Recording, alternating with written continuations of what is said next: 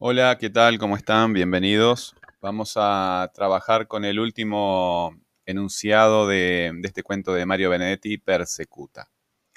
El enunciado dice, precisamente en el instante en que los abuesos creyeron que iba a despertar, él sencillamente soñó que se dormía. Primero marcamos las, las sílabas tónicas, ¿verdad? Porque cuando marcamos las sílabas tónicas podemos este, después categorizar a las palabras en tónicas, átonas, variables constantes, léxicas, gramaticales, y con esas propiedades que tienen las palabras podemos este, saber si es un verbo, un nombre, un pronombre, etc. Bueno, este, precisamente, preci, ¿verdad? Esas palabras son, son muy raras en español, no las palabras en mente, sino que una palabra tenga más de una sílaba tónica. Pero en este caso, estos adverbios terminados en mente, ¿verdad? Que vienen de un adjetivo, ser preciso, ser precisa, son adjetivos. Este, se le agrega esa palabra mente, ¿verdad? Que antes eran dos palabras y ahora se fusionaron en una sola. Este, y quedan transformados en, en adverbios. Cuando una palabra viene de otra, en este caso serían adverbios, porque la categoría es adverbio, y se llamarían de adjetivales. De quiere decir que proviene de allí. Bueno, precisamente en el instante, precisamente, ¿verdad? Sí, men. Precisamente en el instante, en el instante.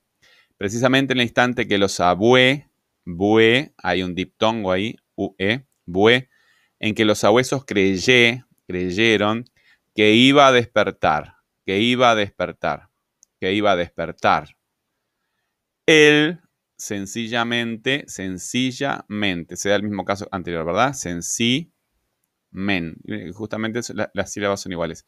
Sencillamente soñó que se dormía, soñó, ño, que se dormí, que se dormí, a. Ahí hay yato, ¿verdad? Se separan la I por un lado, la A por el otro. Bueno, tenemos que encontrar los núcleos. Eh, los núcleos verbales, TAM, NP, eh, tiempo, aspecto, modo, número y persona, son palabras que se reconocen fácilmente porque eh, tienen esa variabilidad gramatical del tiempo, ¿verdad? Precisamente en el instante en que los abuesos creyeron, creyeron es pasado, creen presente, creerán futuro. Ahí tenemos un verbo. Y le podemos hacer preguntas. Los abuesos creyeron. ¿Qué creyeron? Que iba a despertar. Ahí tenemos un adyacente. ¿Quiénes creyeron? Los abuesos. Ahí tenemos otro adyacente. Entonces, hay un núcleo que creyeron y dos adyacentes. Los abuesos, quienes creyeron, y este, el objeto, que creyeron, que iba a despertar. Pero ahí se me termina la, la, oración, ¿verdad? Este, el enunciado es mucho más extenso, pero esa oración tiene esos límites que nosotros marcamos con estos, este, con estos paréntesis en pico, ¿verdad? Acá empieza en que serían este, dos elementos que están teniendo, relacionando sintácticamente, ¿verdad? Este vamos a ver cómo. Y, pero el, núcleo y los adyacentes son estos, ¿verdad? El núcleo es creyeron y los eh, adyacentes los abuesos y que iba a despertar. Que iba, que va, que irá a despertar. acá tenemos otro. Pero el, e, empieza acá en que y termina en despertar. Esta oración no tiene adyacentes, por lo menos eh, se hace referencia a quién, iba a despertar, él, ¿verdad? Eh, pero no, dentro de los límites de la oración no tiene ninguna adyacente, aparece solamente el núcleo verbal y va a despertar y nada más. Y este nexo que veremos este, qué es, ¿sí? Después dice, mm, él sencillamente soñó que se dormía soñó, sueña, soñará. Esa palabra tiene tiempo, ¿verdad? Es un núcleo. Eh, ¿Quién soñó? Él, ¿verdad? ¿Qué soñó? Que se dormía. ¿Cómo soñó? Sencillamente. ¿Cuándo soñó? Precisamente en el instante en que los abuesos creyeron que iba a despertar. ¿Cuándo soñó? Precisamente en el instante en que los abuesos creyeron que iba a despertar. Todo esto que está acá con dos oraciones subordinadas. Subordinadas quiere decir que hay una oración dentro de una adyacente. Precisamente en el instante en que los abuesos creyeron que iba a despertar, es un adyacente de soñó. ¿Ok? Bueno, Eh, ¿Cómo representamos eso en, el, en, un, este, en un esquema? Acá tenemos el núcleo soñó, ¿verdad? Y tenemos un adyacente, precisamente en el instante en que creyeron que iba a despertar, que los abuesos creyeron que iba a despertar. ¿Cuál es el, núcleo? Precisamente. ¿Por qué es el núcleo precisamente? Vamos a ver si lo podemos agrandar un poquito más, porque a veces en los dispositivos no se ve bien. Eh, cuando soñó, cuando soñó precisamente en el instante en que los abuesos creyeron que iba a despertar. Precisamente, ¿verdad? Precisamente en qué? En el instante en que creyeron que los, eh, en que los abuesos creyeron que iba a despertar, ¿verdad? ¿En qué instante? Pero que yo le hago preguntas a este núcleo, precisamente en, en qué. A ver, vamos a verlo así. Ah, ah, ah. Eh, cuando soñó que se dormía, precisamente en el instante en que los abuesos creyeron que iba a despertar. Precisamente en qué? Precisamente en el instante en que los abuesos creyeron que iba a despertar. Entonces, precisamente es un núcleo y el resto es un complemento. Em, precisamente en el instante en que eh, los abuesos creyeron que iba a despertar. ¿En qué instante? En el que los abuesos creyeron que iba a despertar. ¿Quiénes creyeron? Los abuesos. ¿Qué creyeron? Que iba a despertar. Esta es la soñó entonces, eh, ¿cuándo soñó? Precisamente en el instante que iba a, en que los abuesos creyeron que iba a despertar. Precisamente entonces es eh, un núcleo y tiene estos adyacentes. Instante también es un núcleo. ¿En qué instante? en el que los abuesos creyeron que iba a despertar. Y aquí aparece otra vez un verbo, ¿verdad? Creyeron. ¿Quiénes creyeron? Los abuesos. ¿Qué creyeron? Que iba a despertar. Bueno, ¿qué pasa acá con eh, estas cuestiones? Vamos a ver primero instante. Instante. Instante, ¿qué clase de palabra es? Instante, ¿qué clase de palabra es? Es una palabra con acento. Es una palabra tónica. No es un verbo porque no tiene tiempo. Eh, no es un pronombre porque instante me comunica una idea, instante, momento, esta vez, ¿verdad? En, este preciso instante.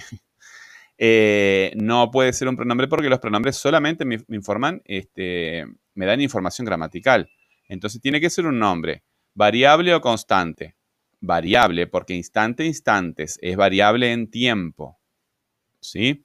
Sustantivo o adjetivo. Bueno, el sustantivo eh, es el núcleo del grupo, ¿verdad? Y el nombre de una cosa. El instante, ¿cuál es el?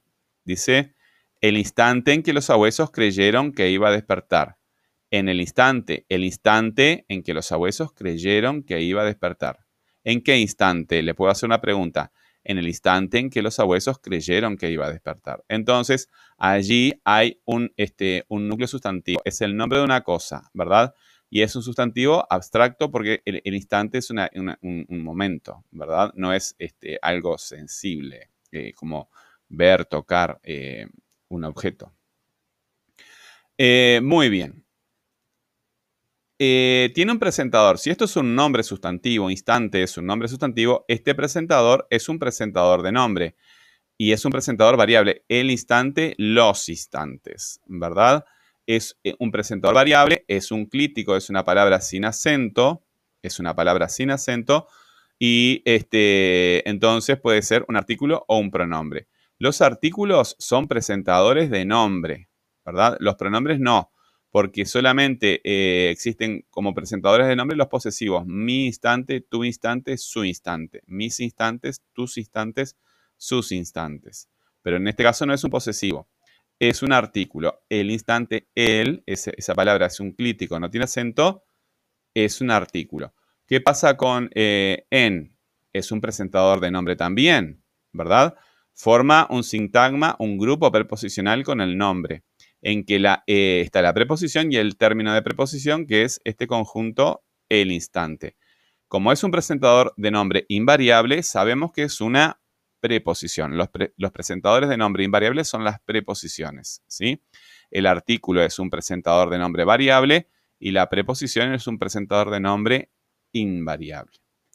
Miren ustedes acá la diferencia en creyeron, ¿verdad? Creyeron, creen, creerán, es un verbo, ¿sí? Y lo que aparece acá entonces no es un presentador, es un nexo, ¿verdad? Es un nexo. ¿Qué tipo de nexo es? Bueno, también es un nexo este, sin acento, pero es un clítico, pero es invariable. ¿Cómo lo vamos a categorizar? Bueno, ¿es constante o variable? Es constante. No es un presentador de un nombre, ¿verdad? En este caso no es un pronombre porque no tiene valores pronominales, valores deícticos de señalar otra cosa. Em, entonces es una conjunción. Conjunción. Conectar, ¿verdad? Conecta cosas. El que entonces es una conjunción. Y también es una conjunción subordinante. ¿Por qué subordinante? Porque me está indicando que este verbo está subordinando, subordinado a este, a este nombre, a instante. Entonces, el verbo es complemento. El verbo y todos los adyacentes que tiene son ah, eh, complementos de instante. Bien. Eh, ¿Quiénes creyeron? Los sabuesos. Sabuesos es el nombre de una cosa. Como vimos en el caso de instante, los sabuesos, ¿sí? Es el nombre de una cosa, es el, el núcleo, ¿verdad? Entonces es un sustantivo. Y esto es un presentador variable de sustantivo, es un presentador, un presentador, el los es un presentador variable de un nombre. Entonces, ese presentador tiene que ser un artículo porque no es un posesivo, ¿verdad? Mi sabueso, tu sabueso, su sabueso, y es un presentador variable, el sabueso, los sabuesos. Y aquí pasa, creyeron, ¿qué creyeron? Que iba a despertar.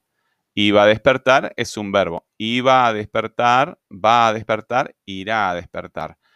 Iba es un, verbo tam NP que me da tiempo, aspecto, modo, número y persona.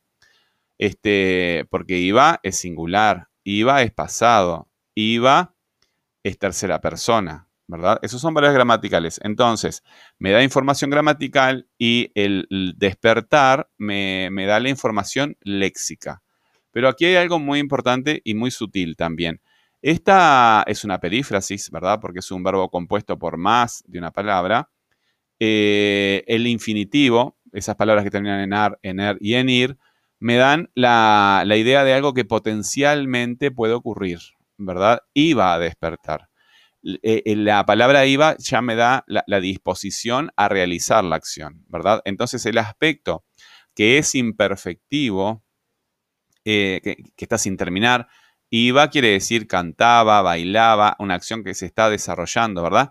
Pero dice que iba a despertar. Entonces, el aspecto con que se me presenta la acción por parte del enunciador, la persona que produce el enunciado, es de una disposición de eh, eh, ya va a empezar, pero todavía no empezó.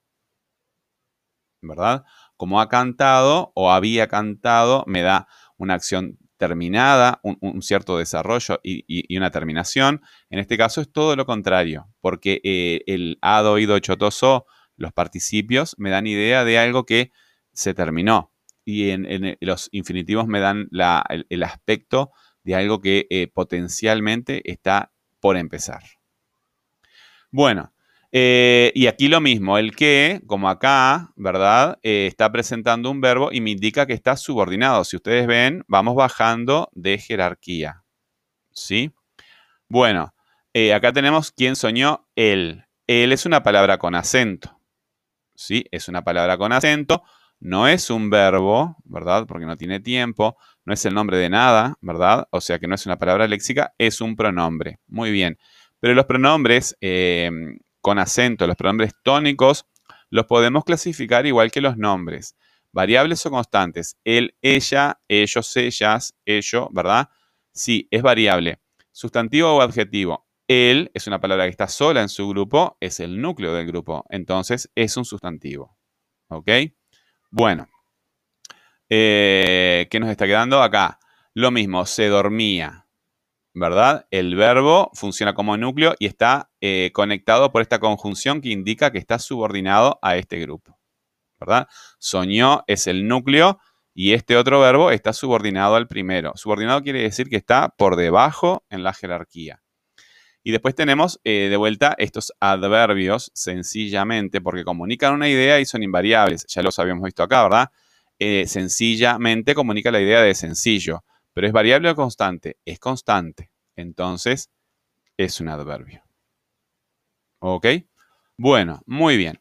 Eh, acá estamos viendo entonces este, la, estructura del, enunciado en que hay un núcleo, tenés uno, dos, tres adyacentes.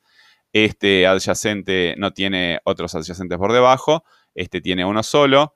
Tenemos el C, ¿verdad? Que es un... Eh, estos son los pronombres que van junto al lo dormía, te dormía, se dormía. Bueno, lo dormía, eh, em, este, venía corriendo y durmió la pelota. En durmió, dormir la pelota quiere decir dejarla quieta, no, no, no, no, no dejar que se mueva. Eh, este, este, em, estos pronombres que aparecen, estos críticos que aparecen junto a los, a los nombres, te miro, la mira, eso son siempre, son objetos que aparecen ahí. Este se dormía se refiere a él, ¿verdad? Eh, siempre los vamos a poner juntos porque los vamos a considerar parte de la estructura morfológica del verbo, aunque los escribimos pegados cuando el verbo está sin conjugar, dormir, se, ¿verdad? Lo escribimos pegado, se dormía, lo escribimos antes y separado, eh, aunque lo escribamos separado junto y lo consideramos una palabra aparte, una partícula pronominal, un pronombre, los consideramos integrados a, la, al verbo, ¿verdad? Como parte morfológica del verbo. También podríamos considerar al artículo como una parte morfológicamente integrada al nombre, eh, pero perfectamente, porque el artículo siempre aparece en ese lugar o aparece este, en, cosas que funcionan como nombres. Pero en el caso de estos pronombres, em, están más, este, em, no aparecen en ningún otro lugar, solamente aparecen, aparecen ahí.